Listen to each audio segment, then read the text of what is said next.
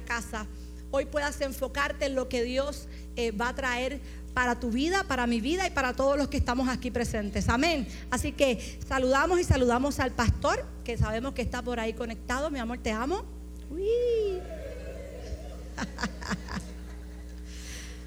Aleluya. Eh, y lo excusamos, ¿verdad? Nuestro pastor está este fin de semana ministrando fuera del país a un grupo de, hombres en Pensilvania. Así que eh, pedimos para que el Señor siga bendiciendo a este, a este grupo de hombres que Él está por allá. Antes de continuar, ¿verdad? No queremos dejar pasar, el pastor me lo dice, acuérdate de los cumpleaños. Acuérdate de los cumpleaños. Me dijo, lo vas a poner arriba del sermón para que no se te olvide.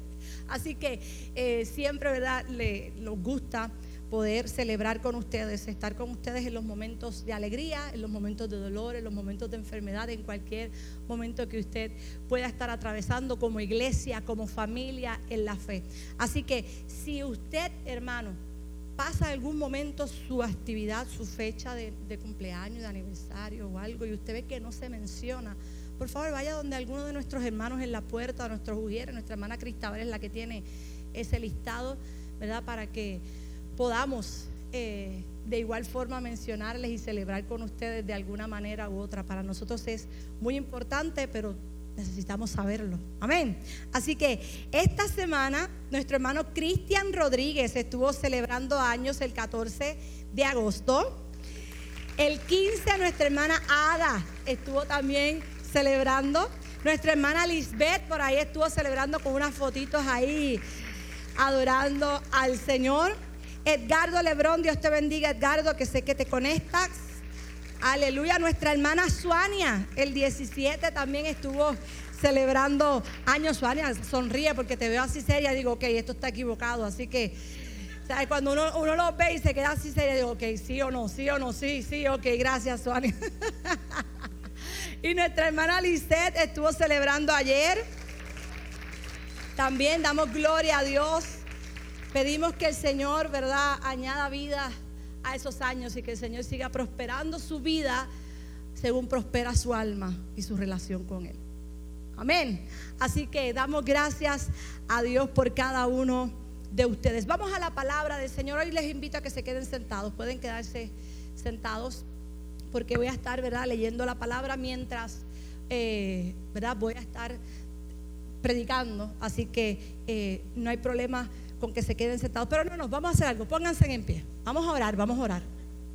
Vamos a orar, vamos a orar, vamos a orar. Nemías, ¿tú nos puedes llevar en oración, por favor? Aleluya. Oramos, iglesia. Señor, te damos gracias. Gracias por tu palabra. Queremos, por favor, Señor, pedirte que nos hables por tu palabra, que utilices a la pastora, Señor, en este caso, para ministrar a nuestra vida rogamos, Espíritu Santo, Señor, que mientras tu palabra trabaja con nuestras vidas, Señor, traigas a nuestra memoria, Señor, aquellas cosas, Señor, que necesitamos mejorar. Ayúdanos, Dios mío, a poder ser, salir de acá siendo mejores creyentes, mejores cristianos, mejores servidores. En el nombre de Jesús, amén y amén. Aleluya. A los que están allá viendo, ¿verdad? Aleluya. Eh, pues Nemía acaba de hacer algo que todo el mundo se ríe. Pero yo soy la esposa del pastor. gloria al Señor. Damos gloria a Dios. Vamos a la palabra y, ¿verdad? Me río porque que son terribles. Ya en ruta hacia ¿verdad? nuestro campamento congregacional, hace unas semanas el, pastor comenzó a hablar sobre el tema de las distracciones, ¿verdad? Y en estos días ha empezado a, a enviar unas reflexiones diarias, ¿verdad? Con ese fin de ir preparando nuestra mente y preparar nuestros corazones para lo que Dios ya ha preparado para este fin de semana del campamento congregacional. Yo no sé si ustedes están deseosos. Yo sé que por ahí yo he recibido mensajes de gente que está nerviosa, de gente que está deseosa. Unos preguntan qué nos vamos a llevar, o qué nos vamos a poner, o dónde vamos a dormir, o cómo vamos a hacer, o qué. Hay muchas, ¿verdad? Interrogantes, hay muchas dudas, porque después de tantos años que algunos no van de campamento, otros van por primera vez. No se preocupe, mi hermano, que ya en los próximos cultos van a estar dando esas instrucciones. Amén. Así que ya en ruta esto, la idea de lo que queremos hacer es esto precisamente, ir preparando nuestros corazones, nuestra mente para ese encuentro que vamos a tener con nuestro Señor ese fin de semana allá en el monte. Subiremos al monte a encontrarnos con nuestro Señor. Amén. Así que les invito a que cada reflexión que el pastor vaya poniendo o las cosas que vayamos trabajando estos días, usted las tome muy en serio, porque vamos subiendo desde ya.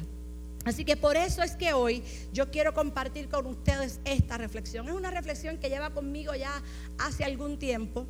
Eh, y mientras cada vez que escuchaba algo era como que, ok, esto me lo cambia, esto me lo cambia, pero creo que Dios sigue y hace como Él quiere. Y hoy quiero predicarles bajo el tema entrega extravagante.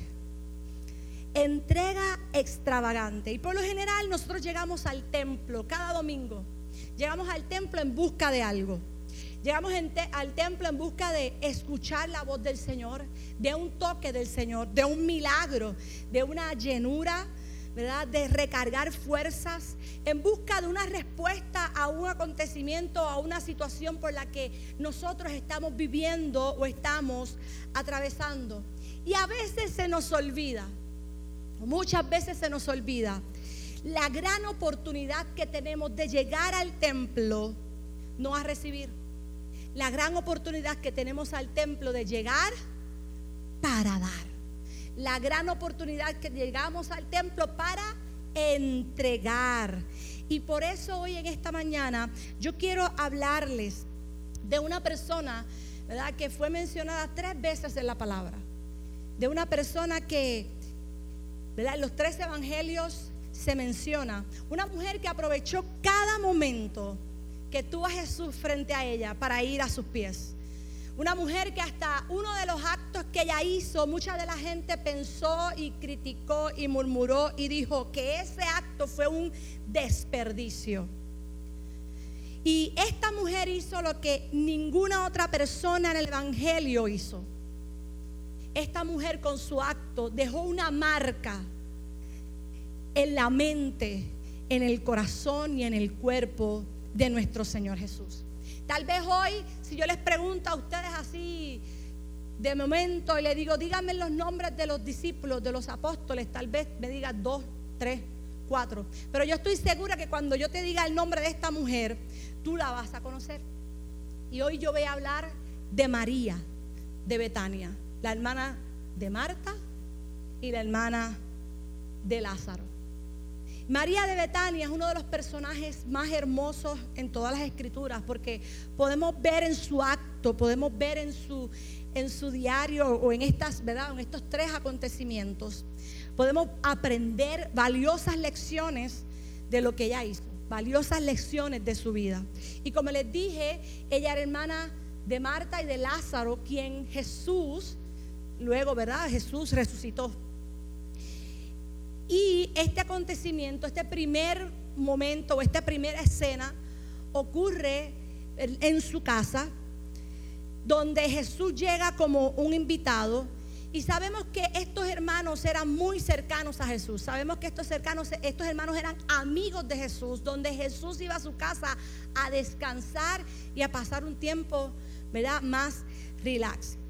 Y hacen dos domingos atrás, en el inicio de la serie de distracciones, nuestro pastor muy bien habló sobre lo que pasó en esta casa. Así que para redimir el tiempo, ¿verdad? Eh, sería bueno que entonces usted fuera dos domingos atrás y fuera, ¿verdad? A, a, escuchar lo que allí pasó, porque mientras yo escuchaba al pastor, yo decía, oh, oh, ¿qué va a pasar aquí? Porque ya yo tengo, voy a hablar de esto dos domingos más adelante pero obviamente yo no voy por el tema de las distracciones. Pero lo que ocurrió allí en aquella casa ya básicamente todos sabemos, ¿verdad? Que Marta estaba muy afanada porque ella, porque María estaba a los pies de su maestro. mientras ella estaba afanada, trabajando, va donde el maestro y le dice, tú no ves que ella está ahí sentada mientras yo estoy aquí haciendo todos los quehaceres. Así que ella eh, aprovechó ese momento para regañar hasta el Señor, llamarle la atención, dile algo, haz algo, muévete. Así que María estaba sentada a los pies, escuchando lo que Jesús estaba hablando. Dice Lucas 10, 39. Y el resumen de esto básicamente es que María era una discípulo del Señor. María le gustaba escuchar lo que el maestro quería decir. María estaba aprovechando ese tiempo para sentarse a los pies del mejor maestro que pudo haber pisado esta tierra.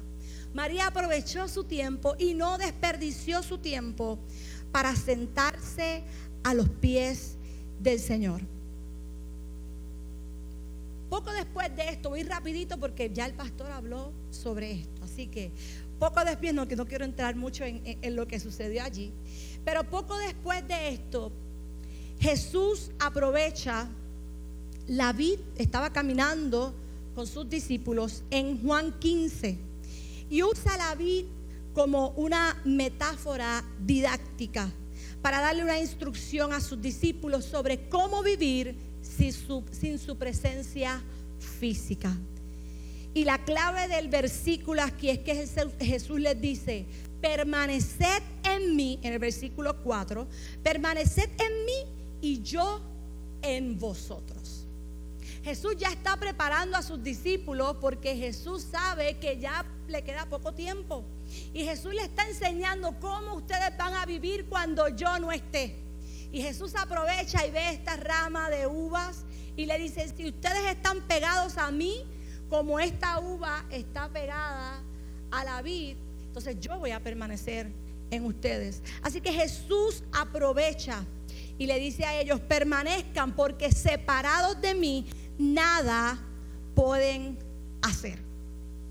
Así que la respuesta que Jesús nos da luego del acontecimiento que Marta regaña o le dice a Jesús que regañe a María, podemos ver que Jesús, ¿verdad? Jesús felicita a María por escoger la mejor parte.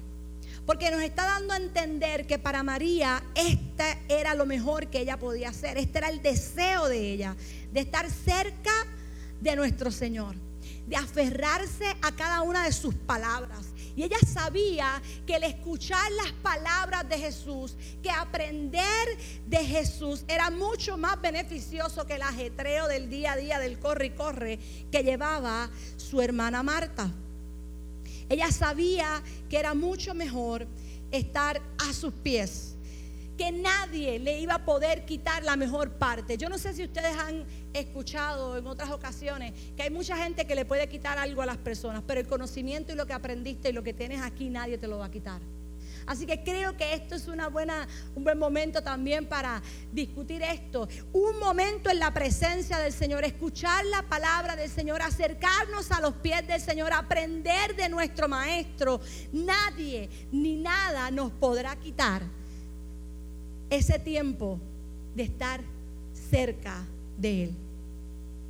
Así que hay algo, un dato que me, que me da mucha curiosidad y es que a pesar de que Marta estaba alzadita, ¿verdad? De que estaba enojada y todo lo que estaba pasando para que el Señor hiciera algo con ella. Ante toda esta situación, yo no sé si ustedes se dieron cuenta, pero María permaneció como en silencio. María permaneció en silencio y más adelante podemos ver, ¿verdad? Otro, otro acontecimiento muy parecido. ¿Y sabes qué es lo que pasa? Es que cuando nos acercamos al Señor, nos acercamos a Él, estamos cerca de su presencia, no hay por qué preocuparse. Hay una falta de preocupación en María por ella misma y especialmente ella no tenía que preocuparse por qué defenderse. Porque cuando nos centramos en el Señor, Él se convierte en nuestra mayor, nuestra mayor pasión y lo demás no importa tanto. Así que hoy en día, iglesia, hoy en día, hermanos, hoy yo te pregunto, ¿cuál es esa buena parte para nosotros? Jesús le dijo, María ha escogido la mejor parte, la cual no le iba a ser quitada. Hoy yo te pregunto a ti, ¿cuál es, es esa buena parte para nosotros? ¿Es la misma que para María? La buena parte para ti hoy es la misma que para María. Para ella era estar tiempo escuchando su palabra. Hoy yo te invito a que esa buena parte sea tiempo que pasemos en su palabra, tiempo que pasemos orando, tiempo que pasemos en tranquilidad. Seamos intencionales, hay que ser intencionales, porque si no somos intencionales, el tiempo nos va a consumir y se nos va a ir el día. Y cuando lleguemos a nuestra cama, te diste cuenta de que dijiste, Señor, gracias, Padre. Lo mismo que te dije hace tres semanas, te lo digo hoy, amén. Así que seamos intencionales. La buena parte es la que Jesús nos enseña a través de sus palabras la que Jesús nos enseña a través de las verdades espirituales a, los pies, que aprendemos a los pies del Maestro, las cuales no nos será quitada y nadie nos podrá arrebatar esa palabra si la atesoramos en nuestra mente y si la atesoramos en nuestros corazones. Yo te pregunto, ¿te sientas a los pies de Jesús? Tal vez no tengas a Jesús físicamente de frente, tal vez no lo puedas ver, pero en tu habitación en tu momento de soledad, en tu momento que tomas, que debemos tomar, te sientas a los pies de Jesús, oyes sus palabras, oras. ¿Has escogido la mejor parte? Te pregunto, iglesia. Así que al igual que María, debemos comprender la importancia de sentarnos a los pies de Jesús y recibir de Él. Podemos ver a María, como les dije, como una discípula que desea estar pegada. Debemos de estar, desear estar pegados a la vid. No importa cuánto la gente haya querido decirle a ella o recordarle a ella cuál era su lugar. Porque recordemos que para este tiempo, como decía, ¿verdad? Y hemos aprendido, para este tiempo, para, ¿verdad? los maestros ellos decían que era mejor tomar la ley y echarla a un zafacón antes de enseñársela a una mujer. Para ellos la mujer simplemente para lo que servía era para la casa, para ser mamá, para criar a los hijos y ya. Así que no importaba cuál era la situación o lo que la gente quería decir de ella. Ella simplemente se aferró y decir, no importa el lugar que me quieran dar, yo sé que mi lugar es a los pies de Jesús. No importa que me quieran decir que yo no puedo estar aquí. Yo sé cuál es el lugar que el Señor ha separado para mí y cuál es el lugar que yo quiero tener cerca del Señor. Ella decidió estar pegada. Ella decidió estar cerca. Ella decidió irse a los pies del Señor.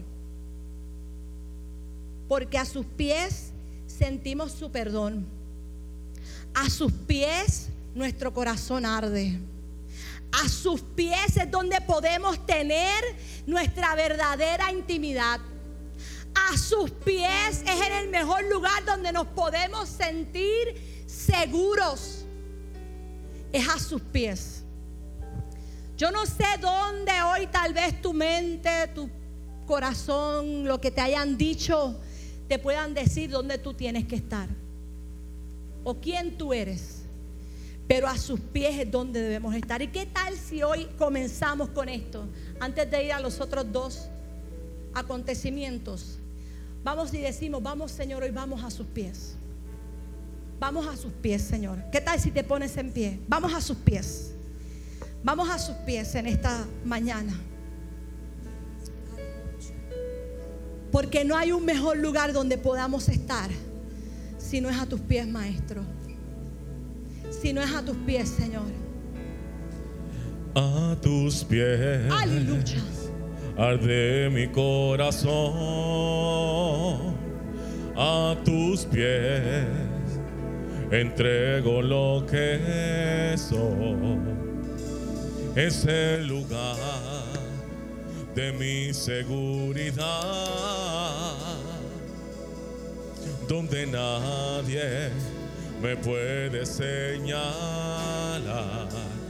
Me perdonaste, me acercaste a tu presencia, me perdonaste, hoy me postro a adorarte.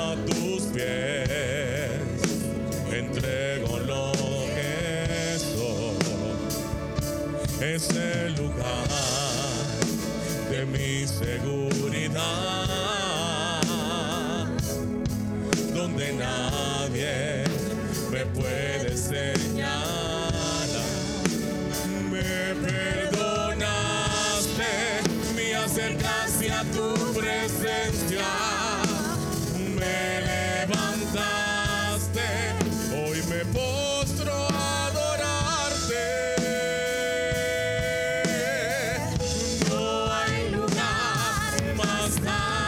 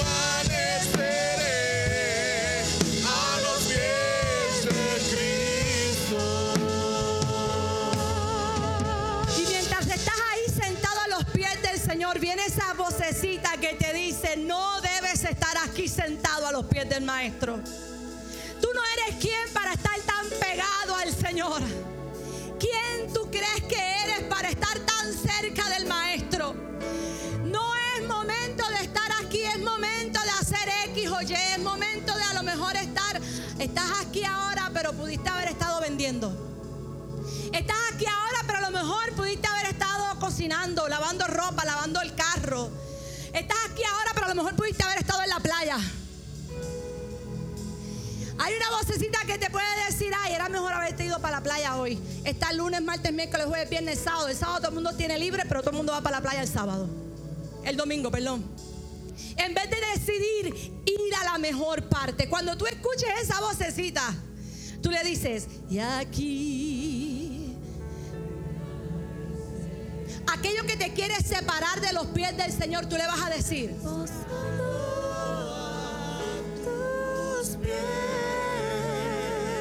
Dile, dile, dile. Y aquí.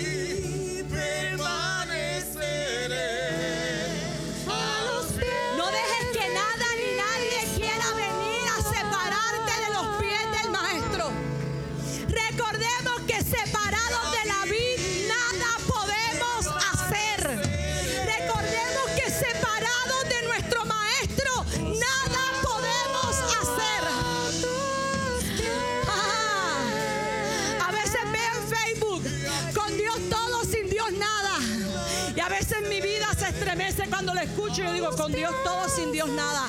Realmente con Dios todo, sin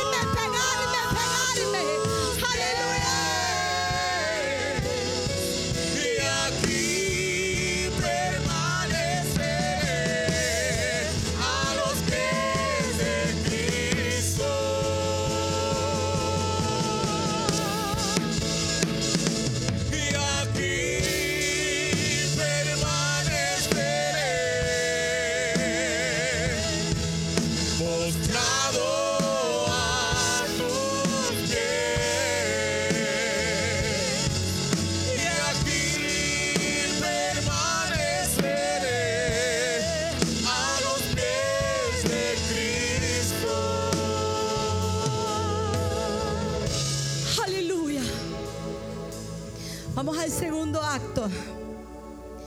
Donde vemos en Juan 11. Ale- Gloria a tu nombre, Señor. Juan capítulo 11. Vemos en este segundo acto donde María y Marta aparecen.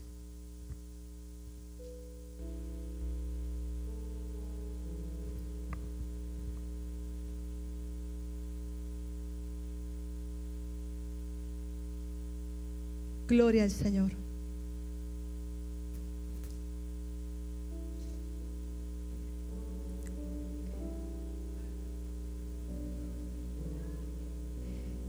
Aleluya. Marta y María aparecen en un momento de tristeza y de muerte cuando su hermano Lázaro había muerto. Aleluya. Ahora sí. Dice en el versículo 20, entonces María cuando oyó que Jesús venía, salió a encontrarle, pero María se quedó en casa. Y Marta dijo a Jesús, Señor, si hubieses estado aquí mi hermano no habría muerto. Yo no sé si usted imagina esta escena. Anteriormente en la casa, ¿verdad? De, de- de Marta, allá en la primera escena, vimos a, Marta como un poquito levantadita, ¿verdad? Donde le decía al Señor, Señor, dile a esta que se ponga a hacer algo, porque yo estoy sola aquí trabajando, yo estoy haciendo muchas cosas. Y en este momento, yo no sé cómo ustedes ven a Marta una vez más, pero en este momento de dolor, en este momento de sufrimiento, en este momento de angustia en el que ya su hermano llevaba cuatro días de muerto. Yo me imagino a Marta una vez más corriendo hacia donde Jesús y diciéndole a él, si tú hubieses estado aquí, mi hermano no hubiese muerto. Si tú hubieses llegado a tiempo, mi hermano no hubiese llegado. Y yo me la imagino con la misma actitud fuerte, ¿verdad? Retante, de decirle al Señor, si tú hubieses estado aquí en forma de reclamar, mi hermana, mi hermano no hubiese muerto. Pero luego de esto, dice la palabra que se acercó a María. Jesús tuvo una conversación con Marta, eh, ¿verdad? Luego de esto. Pero después de esa conversación, Marta se acerca donde su hermana y le dice en secreto, el maestro está aquí y te llama. Así que María estaba en la casa, Había llegado gente a su casa a consolarla después, ¿verdad? De, de- haber enterrado a su hermano. Es lo normal que muchas veces las casas se llenan de la gente que quiere acompañar a las familias en medio del dolor y en medio de- del sufrimiento. E imagínense en esta escena, estaba la gente en su casa eh, consolando a, a estas hermanas.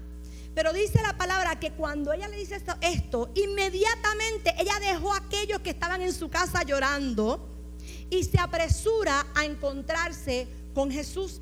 Y en el versículo 32 dice, María, cuando llegó donde estaba Jesús, al verle, se postró a sus pies diciéndole, Señor, si hubieses estado aquí, no habría muerto mi hermano. Y es importante notar un detalle. Ambas hermanas dijeron lo mismo. Ambas hermanas fueron donde Jesús a darle la misma queja. Pero hay algo distinto. ¿Cómo estaba María delante de Jesús? María una vez más fue corriendo a Jesús, pero fue a dónde? A sus pies.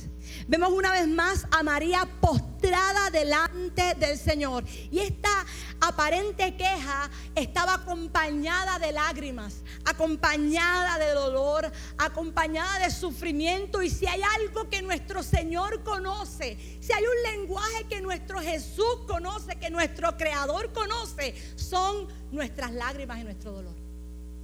Si hay algo que nuestro Maestro conoce y sabe leer, son nuestras lágrimas. Él sabe lo que hay dentro. Y dice el versículo 33, Jesús entonces, al verla llorando, y a todos los judíos que la acompañaban, que parece que eran puertorriqueños, que se fueron detrás de ella cuando ella salió de la casa, a ver qué era, porque ella salió corriendo. Dice que cuando la había ellos llorando y a los judíos que la acompañaban, también llorando, se estremeció en espíritu y se conmovió. Porque hay veces que la gente viene llorando y hay veces que tú dices, tus lágrimas no me conmueven. ¿Verdad que sí? Esas cosas a veces pasan, que hay gente que viene llorando y tú lo ves y tú dices, no, estas lágrimas a mí no me conmueven. Pero estas lágrimas y este corazón de esta hermana y esta devoción al Señor hasta de alguna forma eh, en, enseñarle adoración, enseñarle respeto, enseñarle humildad, ella va delante de su Señor que la conoce y que se conoce muy bien. Y dice que se conmovió, se estremeció su espíritu y se conmovió. María estaba profundamente, ¿verdad? Estaba en una profunda tristeza por esa muerte y la vemos a los pies del Señor, como dije, en posición de humildad y de adoración. Así que María deja a todos los que estaban en su casa consolándola y va corriendo a los pies y a los brazos del mayor consolador que había estado sobre la tierra hasta ese momento. María se olvidó, ¿verdad?, de todos los que estaban y fue corriendo a aquel que podía darle consuelo a su vida. Y lo más grande de todo esto es que él se conmovió tanto que también él lloró. Él lloró aún sabiendo que minutos después él iba a resucitar a Lázaro. Él sabía para lo que iba. Fue completamente pensado. Jesús decidió quedarse cuatro días más porque él sabía lo que él iba a hacer. Y aún en medio de todo eso, dice la palabra que Jesús también lloró con ella. Tal vez muchos esperaban y hablaba con Rafa sobre esto. Me decía, dice, pero es que hay muchos que ¿verdad? Se habla de que ya María había conocido al Señor y esperaban una respuesta tal vez distinta. No esperaban que, que, María fuera con las mismas palabras que fue Marta. Yo decía, pero tú sabes que es que yo pienso que es que nos, has enseñado de que no hay mejor cosa que es que ir donde el Señor y decirle al Señor cómo está nuestro corazón y decirle al Señor cómo nos sentimos y decirle al Señor qué hay dentro de nosotros y decirle al Señor qué es lo que pasa por aquí, porque aunque no lo decimos, Él conoce nuestra mente, nuestro corazón y lo que hay ahí. Y pienso que yo decía que cuando iba donde ella, ella iba a ir en busca de una respuesta. Ella sabía a dónde iba, ella sabía con quién se iba a encontrar. Y por eso hoy yo te pregunto, ¿cómo actuamos y a quién acudimos en medio de nuestro dolor? Cómo actuamos, a quién escuchamos, en quién confiamos nuestro dolor, en quién confiamos en medio de nuestras tribulaciones, en medio de los problemas, en medio de la muerte, de la tristeza, de la pérdida, en medio de ese momento más duro de nuestra vida, ¿cuál es nuestra posición? En medio de que cuando nos sentimos perdidos y no encontramos respuestas, cuando las puertas se, se cierran, cuando hasta las ventanas se cierran, en ese momento, ¿a quién es que acudimos? María sabía que a los pies de Jesús, que a los pies del Maestro podía encontrar una respuesta. A los pies de Jesús era donde podía encontrar alivio a su dolor. A los pies de Jesús era donde podía sentir seguridad. Porque cuando estamos afligidos y nos encontramos llorando, nuestro mayor consuelo se encuentra en Jesús porque cuya su compasión, la compasión de nuestro maestro, de nuestro creador es ilimitada. Cuando ponemos nuestras manos, nuestro corazón, nuestra mente, todo y nos pegamos a esa mano cicatrizada de Jesús, podemos encontrar consuelo, paz y seguridad. Y aprendemos la verdad del Salmo 35 donde dice, por la noche durará el lloro y en la mañana vendrá la alegría. En ese momento duro de tu vida, en ese momento de incertidumbre en tu vida, ¿a dónde acudimos? ¿A quién acudimos cuando nuestros hijos no quieren hacernos caso? Cuando no sabemos qué va a ocurrir con nuestros trabajos cuando no sabemos qué va a ocurrir en nuestros negocios, cuando no sabemos qué va a ocurrir en nuestras familias, cuando no sabemos si dura un mes, seis meses o un año, ¿a quién acudimos en el momento de nuestra incertidumbre y cuál es nuestra actitud a nuestro maestro en este momento? Y vemos la tercera ocasión donde me voy a enfocar un poquito más, que aparece María de Betania. Y este, este acontecimiento, esto ocurre seis días antes de la crucifixión de Cristo y está en Mateo 26, del 6 al 13. También lo, ¿verdad? Marcos 14, del 3 al 9. Y Juan 12, del 1 al 8. ¿verdad? Habla sobre este acontecimiento. Y es muy importante un punto aquí.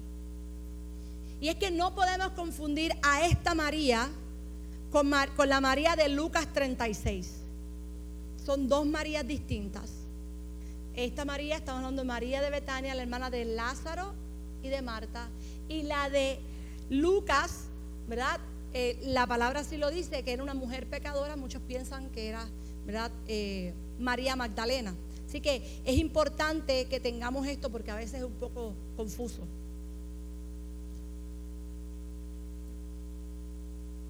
Y en este acto, María demuestra tener un amor arriesgado. En este momento, María demuestra que ella tiene un amor que se atreve, un amor que se entrega, un amor que se aventura, un amor que hace una declaración y un amor que deja un legado. Un amor que es inesperado, que es sorprendente, un amor que es conmovedor. Y estos actos de amor ¿verdad? Roban muchas veces el corazón del Señor. Y lo más importante es que este acto de amor dejó impresión en el alma de nuestro Señor Jesús. Dejó una impresión bien marcada en el alma y en el corazón de nuestro Señor Jesús. Así que este acto de María en estos últimos días de Jesús tuvo también lugar en la ciudad de Betania durante una cena en la que Jesús fue invitado a la casa de, ¿verdad? de, de, Simón. Y ellos dos estaban sus, ella estaba con sus hermanos. Y dentro de una semana, ¿verdad? E, estos seis días antes de la crucifixión, ya Jesús estaba listo, mi hermano. Ya él estaba casi, ya, ya en una semana él iba a estar ahí sintiendo los latigazos, sintiendo cómo esa corona de espinas iba a ser puesta en su, en su cabeza. Pero fuera de esto, Jesús solamente sentiría el amor y el cuidado de esos amigos. Jesús fue a esta cena a sentir amor y el cuidado y la demostración de la devoción, que como dije, el mundo jamás iba a olvidar. Un acto de amor que fue lleno de ternura, un acto de amor que fue entregado. Y en este caso Jesús no fue el dador de ese acto. Jesús fue quien recibió, Jesús fue el receptor de ese amor. Así que se había preparado una comida en casa de Simón el leproso.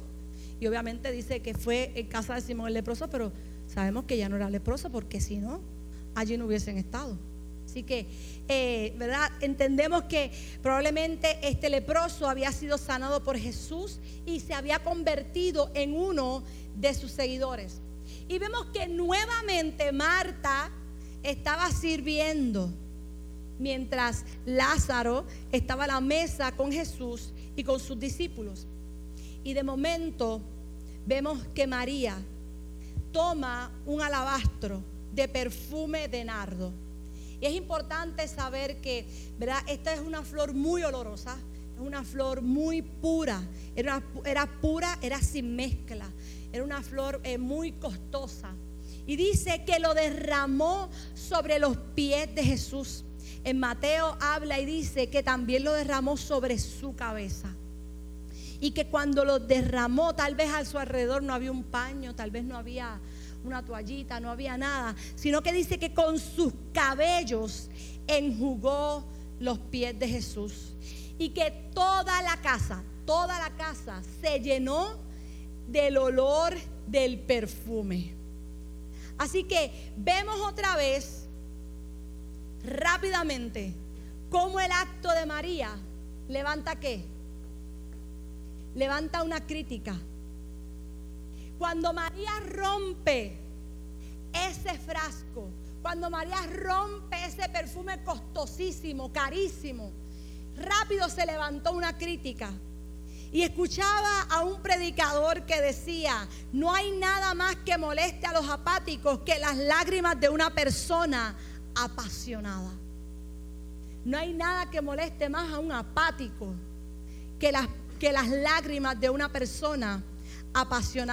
Y habrá momentos en los cuales tú estás ahí en tu, en tu momento de adoración, en tu momento de entrega, en tu momento de darle todo al Señor, donde muchos te mirarán y verán tu entrega, que la tuya va más allá o que ellos, ¿verdad? Que tú estás dispuesto a dar más allá de lo que ellos desean o quieren dar y dirán, qué exagerado, qué exagerada es.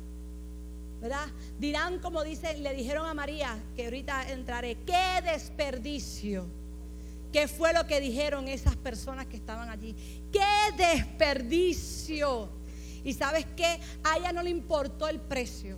A ella no le importó nada. Dice la Biblia que ella simplemente quebró el vaso de alabastro. En Marcos 14, versículo 4 dice, y hubo algunos que se enojaron dentro de sí y dijeron, ¿para qué se ha hecho este desperdicio de perfume? Porque podía haberse vendido por más de 300 denarios y haberse dado a los pobres y murmuraban contra ella. En Mateo 26 dice 8, al ver esto, los discípulos se enojaron diciendo, ¿para qué este desperdicio?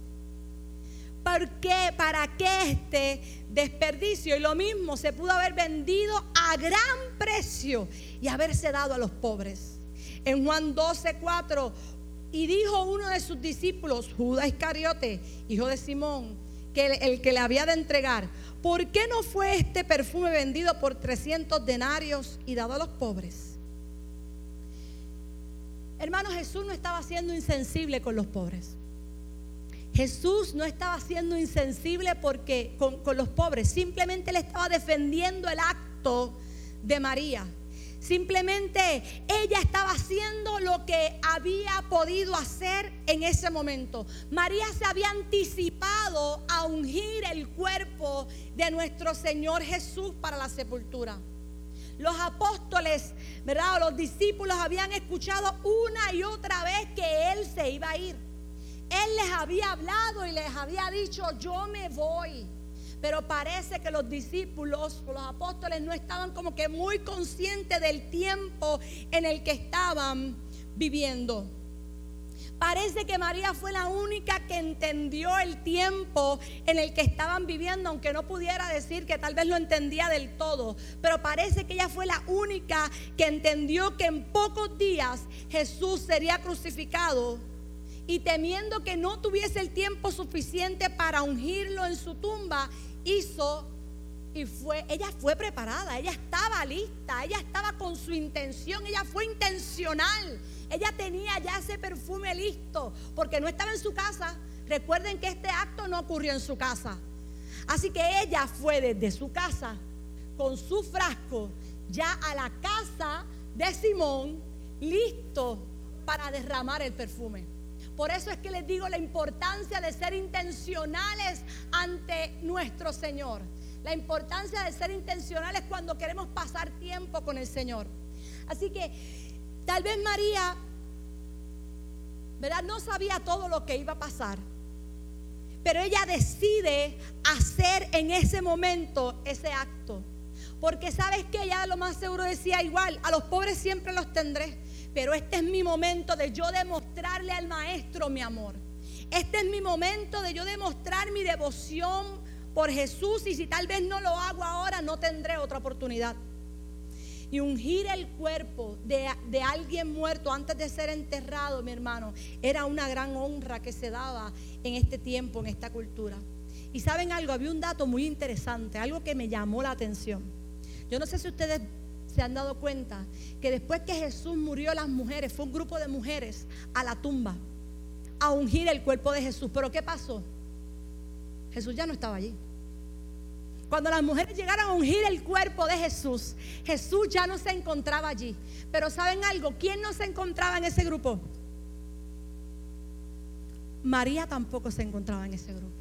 Porque María hizo lo que ella pudo hacer en el momento preciso. María ya había ungido el cuerpo de Jesús antes de su muerte. Así que María ya sabía que ella podía ver, ¿verdad? Que ella, ella se había anticipado ante ese evento que después no se logró. Nadie pudo ungir a Jesús después de su muerte. Así que ella se anticipó. Y se anticipó no importando, ¿verdad? Porque este acto no solamente fue un acto de desprenderse de su bien material más caro, también, ¿verdad? Fue de fuertes críticas. Ella fue muy criticada por esto. Y yo no sé, ¿verdad? ¿Cuánto usted acostumbra a gastar en perfumes? Yo no sé cuánto, hay perfumes de todo tipo de precios, desde baratitos hasta el más caro. Y entre medio estaba, está todo lo que hay ahí. Yo no sé, ¿verdad? No podemos perder de perspectiva el costo de este perfume. No podemos perder de, perspectiva cuánto valor tenía este perfume. Pero hay perfumes y hay perfumes. Y mientras yo buscaba, me dio con buscar cuál es el perfume más caro. ¿Ustedes quieren saber cuál es el perfume más caro? Se llama The Spirit of Dubai by Nabil. Cuesta 1.154.790 euros.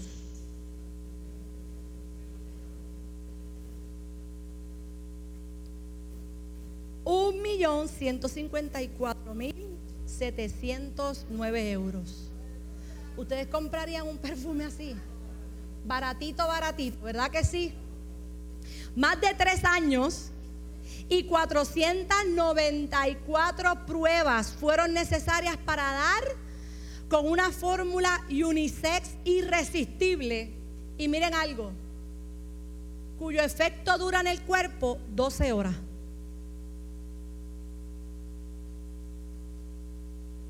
de un millón de dólares. 12 horas. El efecto dura en el cuerpo. Y en la ropa puede durar hasta 30 días. Así que esto a mí me hace pensar. Esto a mí me hace pensar. Cuando Jesús estuvo en la cruz, ¿habría detectado la fragancia en su piel? Cuando Jesús estaba allí siendo latigado, cuando Jesús estaba siendo castigado, cuando Jesús estaba siendo azotado, habría sentido el olor del perfume de nardo puro en su piel, en su ropa, en sus cabellos. ¿Lo pudo haber sentido? Yo pienso que si después de todo fueron 12 onzas de nardo puro en su piel, escuchaba ayer y buscaba que tenían que haber, yo no sé, 800 cuántas flores para lograr sacar un poquitito de ese, de ese extracto. Así que creo que Jesús pudo haber tenido suficiente perfume en su piel como para, ¿verdad? Tener ese perfume por, por unos días, ¿verdad? En él. Y a veces, ¿verdad? Eh, uno, uno se compra un perfumito, ¿verdad? Yo me compré uno que solamente me lo pongo en momentos especiales. Hermano, no el de un millón, porque si no, si no, no estuviésemos aquí, ¿verdad? Estuviésemos en Dubái con esta gente. Pero hay perfumes que uno se compra y dice, este es el perfume del diario, pero este perfumito que me costó un poquito más, pues esto me lo pongo solamente para momentos especiales. Pero yo quiero que usted entienda algo. Este perfume a esta mujer, ya sabemos que cuesta, cuesta el equivalente a 300 días de trabajo, un año de trabajo. Yo no sé, nosotros lo decimos así, ¿verdad? Porque se pudo vender a 300 denarios eh, un día por cada, un día del año. Pero la realidad es que no sabemos cuánto tiempo a esta mujer le costó ahorrar para comprar ese perfume. ¿Cuánto tiempo esta mujer estuvo guardando para comprar este perfume? ¿Cuánto le costó? ¿A dónde tuvo que ir? ¿Cuánto tuvo que caminar? ¿Qué tuvo que pasar para encontrar este perfume? Porque lo decimos así, pensamos que vamos a ir a la tienda, ay, dame un perfume de nardo puro, aquí están los chavos, me lo llevé. No sabemos. Esto era un tiempo duro. ¿Sabes por qué? Porque muchas de estas personas lo que hacían era que compraban estos perfumes como un seguro de vida porque costaba tanto que cuando pasaba algo, si una, persona se enfermaba, había alguna situación en la casa difícil, pues estas personas iban a donde las personas ricas le decían, te vendo mi perfume para recibir algo. Y tal vez esta mujer estaba no solamente dando un perfume ya, sino estaba dando a lo mejor su seguro de vida, una estabilidad, algo que ella pensaba tener más adelante. ¿Verdad? Algo que, que, ella podía sentir seguridad, porque si me pasa esto, vendo y tengo esto otro. Así que no sabemos, ¿verdad? Cuánto a ella le costó tener este, este perfume. Y dice que los discípulos se enojaron por la extravagancia de María y lo consideraron como un desperdicio. Y me ponía a pensar y decía, qué ironía. Estos hombres estuvieron caminando con Jesús al lado del maestro, viendo cómo Jesús los libró de la tempestad, viendo cómo Jesús sanó personas, viendo cómo Jesús resucitó a los muertos, viendo cómo Jesús los sacó tal vez de su vida de miseria y les dio una nueva oportunidad, viendo lo que Jesús hizo y quién era Jesús, que Jesús les hablaba a ellos. Y cuando María hace este acto, ellos llegaron y dijeron, qué desperdicio. Aquellos que caminaron con Jesús, aquellos que lo vieron como nadie lo había visto, vieron el acto en la entrega total de María, vieron todo esto, vieron esta entrega extravagante y dijeron, qué desperdicio. Se olvidaron de a quién ella le estaba entregando lo que le estaba entregando. Se olvidaron de a quién ella estaba preparando para su sepultura. Se olvidaron de a quién era el que estaba ella enjugando sus pies. Aún estando con él y viéndolo por tres años, ellos dijeron, qué desperdicio. Y con este acto podemos ver dos tipos de servidores que tal vez hoy puedan estar aquí dos tipos de personas que se entregan. Aquellos que se entregan al Señor de manera moderada. Aquellos que se entregan al Señor de manera ajustada. Porque cuando uno desperdicia algo es que ¿qué hace? Que lo tira todo, lo echa todo, ¿verdad? Pero están los que se entregan a Jesús de manera ajustada, que Él dice, ok, ya yo llegué al templo, ya yo doy mis ofrendas, ya lloré, ya yo canté, ya yo fui a la escuela bíblica, ya compartí con los del ministerio de Leos y ya hice esto, ya, esto es suficiente, esto es todo. Ya, Señor, te di todo lo que yo tenía, nos vemos el próximo domingo. Pero están aquellos como María que se entregan de manera absoluta y sin límites. Que se entregan sin importar qué, sin importar lo que nadie diga. Y hoy eso es la invitación a nosotros en esta mañana que nos podamos entregar sin límites y de manera absoluta. ¿Quién eres tú? ¿Eres moderado o eres sin límites? ¿Quién eres tú en esta historia? Y no hay nada más que exponga, como dije ahorita, nuestra apatía a Jesús que la pasión por otra persona. No hay nada que exponga más nuestra apatía a Jesús que la pasión que otra persona puede sentir por Jesús. Y este acto de María reveló los corazones apáticos de muchas personas que estaban allí, de los seguidores de algunos que estaban allí. Y mientras buscaba leí un, artículo, fíjate, no se los compartí, pero después se lo, se lo iba a compartir para que lo pusieran. Y voy rapidito. Leí un artículo que habla cuatro rasgos para identificar el pecado de la apatía. Porque muchas veces usamos palabras y decimos que sí, pero cuán profundo o, ¿verdad? ¿Cuán, ¿Cuál es su significado real? Pero decía este artículo que la apatía es sutil, silenciosa y penetrante. No te das cuenta de su presencia hasta que un día te preguntas, ¿por qué no me importa mi relación con Dios? ¿Por qué no siento nada hacia Él y hacia otros? A la apatía le gusta disfrazarse como un inocente estado de desconexión de la realidad, con un sentimiento pasajero de aburrimiento ante los hábitos, tareas y planes que antes nos emocionaban. Pero decía el artículo, pero su verdadera naturaleza es pecaminosa. La apatía es un pecado legal, letal, de indiferencia que endurece nuestros corazones, infecta nuestra rutina diaria y nos hace insensibles a quién es Dios y a lo que ha hecho por nosotros. Su efecto es el de un potente paralizante que destruye nuestra relación con Dios y el desarrollo de las disciplinas espirituales. Y este artículo hablaba de cuatro rasgos para identificar el pecado de la apatía, que voy lo más rápido posible. Decía cuatro rasgos para identificar el pecado de la apatía, la cual empieza a manifestarse en tu relación con Dios, para que al reconocerla la puedas arrancar de raíz. Uno, mi hermano, escuche esto. Por favor, bien atento, porque muchas veces estamos siendo apáticos y no nos damos cuenta. Mientras yo lo veía, yo decía, wow, a veces caemos, caemos en esto y no nos damos cuenta. El orgullo de la apatía. En la Biblia no encontramos la palabra apatía, pero sí la frase y se olvidaron de Dios.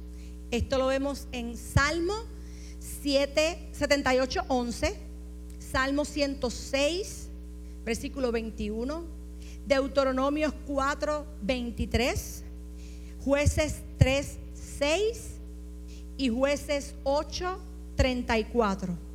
Dice, el orgullo de la apatía comienza cuando nos olvidamos de la presencia diaria de Dios. Entonces el orgullo endurece nuestro corazón. Asumimos el rol de Dios. Escucha, asumimos el rol de Dios e intentamos convertirnos en autores de nuestra propia moral.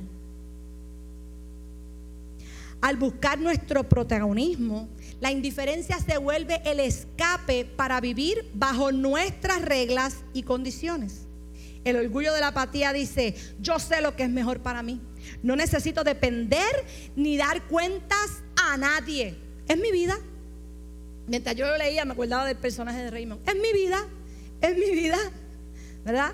Muchas veces esta actitud viene después. Miren esto, esto, esto me dejó a mí. Muchas veces esta actitud viene después de un periodo donde hemos experimentado la bondad y la provisión de Dios. Dios nos bendice, Dios nos abre puertas, Dios es bueno con nosotros y después entonces vamos al pecado ¿verdad? Caemos en este pecado de la apatía donde yo no dependo de nadie, no necesito a nadie, no tengo que dar cuentas a nadie, esta es mi vida, yo hago mi vida como quien yo quiera, porque la realidad es que se nos olvida que la bendición vino porque ¿quién nos la dio? Así que ¿de quién necesitamos? ¿De quién tenemos que depender? ¿A quién tenemos que acudir? Así que ¿de quién es la vida? Aleluya. Así que esto fue lo mismo que pasó con el pueblo. Después de eh, innumerables bendiciones, cuando Jesús, cuando el Señor los saca de Egipto y haber entrado en la tierra prometida, se olvidaron de su creador y cayeron en una espiral descendente de inmoralidad y destrucción. Y dice la palabra, porque todos hacían lo que mejor les parecía. Así que Dios los saca, Dios los liberta, lo lleva a la ciudad prometida y después hacen con ella, con su vida, lo que le dio la gana, lo que mejor le parecía. Y aquí estamos en una de las partes, en el orgullo de la apatía. La pereza de la apatía es la segunda. Dice, muchas veces es escogido, y esto a veces me choca, créanme que esto a mí me, esto a mí me, picó antes, créanme, la palabra corta para acá antes de que corte para allá. Muchas veces he escogido dormir un poco más en lugar de levantarme a orar. Eh, y sabe que cuando leí esto, eso me pasó esa misma mañana. Yo estaba así despierta desde las 5 y ya, Señor, ya me dormí un ratito más. y cuando leí esto, dice, ay, Padre. Muchas veces he escogido dormir un poquito más en lugar de levantarme a orar. He preferido navegar por las redes sociales porque prendemos primero Facebook, Instagram, Twitter y todo antes de ver la Biblia a ver qué fue lo que pasó por la noche, si el mundo se cayó, si Monzón está ya diciendo que viene un investment o si qué pasó por, por algún lado. He preferido navegar por las redes sociales en vez de leer la Biblia. La indiferencia decide que las disciplinas espirituales son una carga en vez de un deleite. Qué duro se oyó esto. A veces se vuelve una carga en vez de un deleite cuando la palabra nos llama a ser buenos administradores de lo que Dios nos ha dado. Tercero, el egoísmo de la apatía. Es más fácil, me dijo una persona al preguntarle sobre su apatía. Siento que no quiero hacer nada, solo quiero estar conmigo y en paz. Pero si decidimos quedarnos en la comodidad de estar solo con nosotros mismos, ¿cómo obedeceremos el mandamiento de Cristo cuando nos dice, los que viven ya no vivan para sí. O el mandamiento de amar a Dios y a otros. La manera más efectiva de luchar contra la apatía es cultivando un corazón de amor, adoración y constante agradecimiento hacia Dios. Al poner en primer lugar nuestro deseo de comodidad, la apatía promueve algo, promueve el egoísmo y nos hace fríos ante Dios.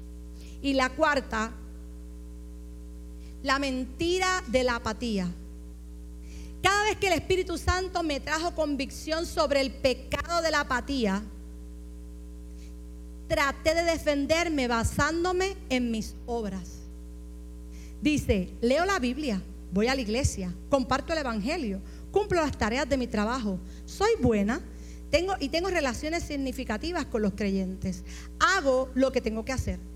Sin embargo, la mentira de la apatía a menudo consiste en mostrarnos solo nuestro buen comportamiento y nuestras, buenas obras para decirnos, todo está bien. Pero sabes algo, Dios también mira las motivaciones de nuestro corazón. Y muchas veces sin darnos cuenta, encontramos identidad en cómo otras personas nos ven. Así que les resumo, ¿verdad? Lo que es la apatía. Y hoy yo te, te, pregunto, ¿tú retienes algo para Jesús? ¿Estás reteniendo algo en tu vida? ¿A Jesús? Tal vez dices, este perfume que yo tengo me ha costado mucho. Me ha costado mucho crearlo. Es mío y yo no lo voy a entregar. Porque mientras más te ha costado, mientras más años llevas elaborando el perfume, mientras más años te... Tú dices, ay, sigue pasando y sigo aquí, sigo acá y hago todo esto, más te cuesta entregarlo. Mi reputación, mi trabajo, mi seguridad económica, mis planes, mi vida. Me ha costado mucho y no lo entregaré. Mientras más nos cuesta el perfume, más difícil es entregarnos. Y ahora yo te estoy invitando a que no pienses en un perfume, en un frasco, en un líquido. Estoy hablando de tu vida. Estoy hablando de ti, estoy hablando de lo que tú estás viviendo, de lo que te ha costado ser quien eres el perfume, tu esencia, quién eres, lo que le estás pidiendo a Jesús o lo que Jesús te está pidiendo. Y tú le dices, no puedo derramarlo porque me ha costado mucho. Y esto lo que va a pasar es que va a cambiar todo lo que yo he creado, todo lo que soy. Cambiará tu vida por completo. Y a veces cuando tenemos mucho, cuando Dios nos ha dado mucho o cuando tenemos muchas cosas, acostumbramos a enamorarnos de todo eso mucho que tenemos. Parece un disparate. Pero acostumbramos a enamorarnos de lo mucho que tenemos. Acostumbramos a enamorarnos de las cosas que tenemos y terminamos, y esas cosas que tenemos terminan poseyéndonos a nosotros y terminamos abrazando el perfume y reteniendo el perfume dentro de ese frasco reteniendo lo que hay dentro de ese frasco. Pero ¿de qué vale que ese perfume se quede allá adentro? ¿Cuál es el uso del perfume? ¿Cuál es el uso del perfume si no es salir para que tú te sientas bien y cuando alguien te dé un abrazo tú digas, mmm, qué rico huele, ¿verdad? Pero si lo dejas ahí adentro, ¿cuál es el uso del perfume? María entregó todo. María entregó todo y lo derramó porque vio a Jesús como nadie lo había visto. María fue la única que creyó cada vez que Jesús hablaba de su muerte. Que creyó porque ella ya había escuchado antes las palabras cuando le dijo a su hermano Lázaro, sal fuera. Le creyó porque ella vio y tocó nuevamente el cuerpo caliente de su hermano después de cuatro días de muerto. Para el resto tal vez Jesús era un profeta, era un sanador, alguien que hablaba palabras hermosas, a otros que lo llevarían a un mejor lugar o a una mejor posición. Pero María ya había entendido que Jesús era el Cristo, aquel que era lo mejor que había pisado la tierra. Y parece que ella ya sabía, como les dije, que el momento de su muerte estaba cerca. Y un hecho que se le había escapado a los discípulos, a pesar de la clara declaración que Jesús le había hecho de esta verdad, parece que María se concentró en escuchar las palabras de su Señor, en meditar en las palabras de su Señor mientras los discípulos discutían entre ellos quién iba a ser el mayor entre ellos en el reino. Mientras ellos peleaban quién iba a ser el reino, el, mayor, quién está en un lado, quién va a estar el otro María se concentró en escuchar las palabras del Señor y meditar en ellos. Y con esto también estos hombres tal vez perdieron, ¿verdad? Estas verdades tan importantes que el maestro les iba diciendo y que estaba enseñándoles y que les hablaba de su muerte inminente y de su resurrección. ¿Se acuerdan de lo que le dije al principio? ¿Qué pasó con María después que todo el mundo también empezó a criticarla y hablarla? ¿Qué hizo María? Se quedó como callada, decidida. Ella estaba confiada en el Señor, tanto que ella no estaba obligada a defenderse de ninguna crítica, porque sabes que Jesús salió a su defensa. Jesús mismo salió a su defensa y dice, dejadla, ¿Por qué la molestan? ¿Por qué la molestan? Buena obra me ha hecho, porque para el día de mi sepultura ha guardado esto. Y por esto de cierto os digo que donde quiera que se predique este evangelio en todo el mundo, también se contará lo que ésta ha hecho en memoria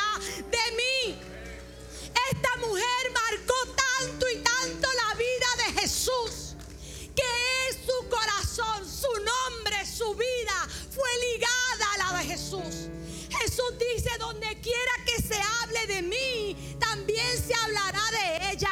No se dijo esto de los discípulos, no se dijo esto de nadie, ni siquiera de la que de, la de María, la que trajo a Jesús al mundo. Se dijo por un acto desprendido. Su Delaya se desprendió a tal extremo que tocó el alma, tocó el corazón de Jesús y dijo, desde hoy, cada vez que se hable de mí, se hablará de ti.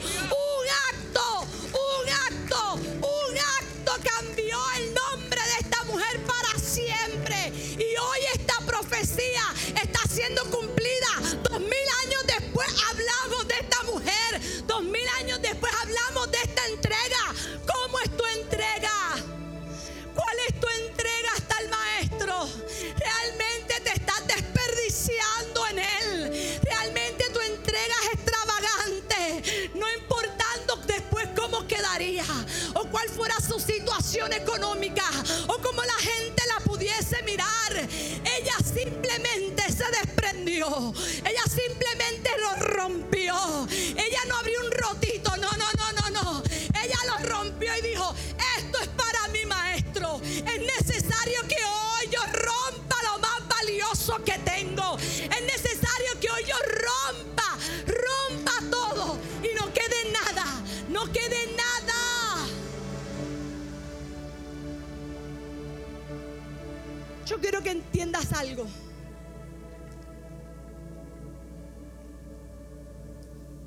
En el Antiguo Testamento, la ley de Dios ordenaba presentar ofrendas al Señor en el templo. Era un caldero, un carnero en el día de la expiación, la primera cosecha de un granjero, una paloma de un campesino. Todo esto era sacrificado en el altar, en el templo.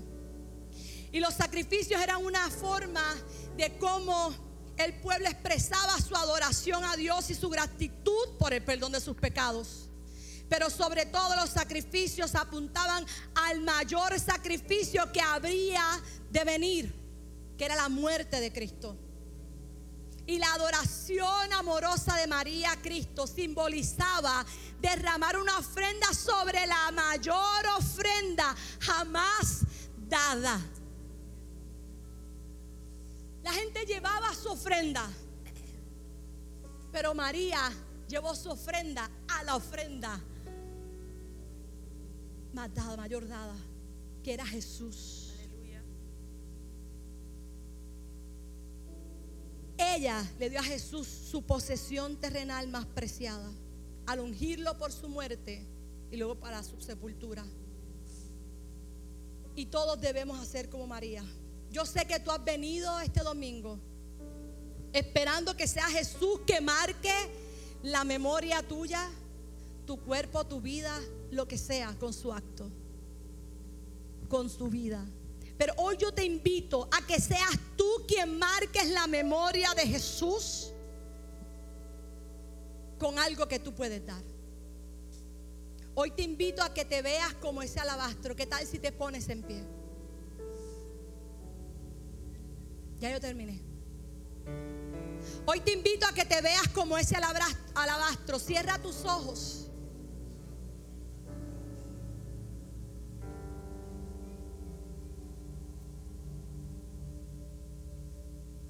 ¿Qué retiene el perfume dentro de ti? ¿Qué retiene lo que hay dentro de ti? ¿Qué impide que derrames el perfume que hay dentro de ti sin que importe nada? Hoy yo te invito a que no retengas nada, Jesús, porque Él está pidiendo una entrega extrema. Hay un tiempo para el amor arriesgado. Hay momentos para los gestos extravagantes. No dejes pasar ese momento. Si Jesús hoy está delante de ti, ¿qué harías? Derramo el perfume sin que me importe nada. No hay nada en este mundo que se iguale a tu mirada. Perfecta fue esa cruz, la que me dio el acceso para poder hallarte en mi lugar secreto. Pues no hay lugar que se compare donde a solas puedo adorarte.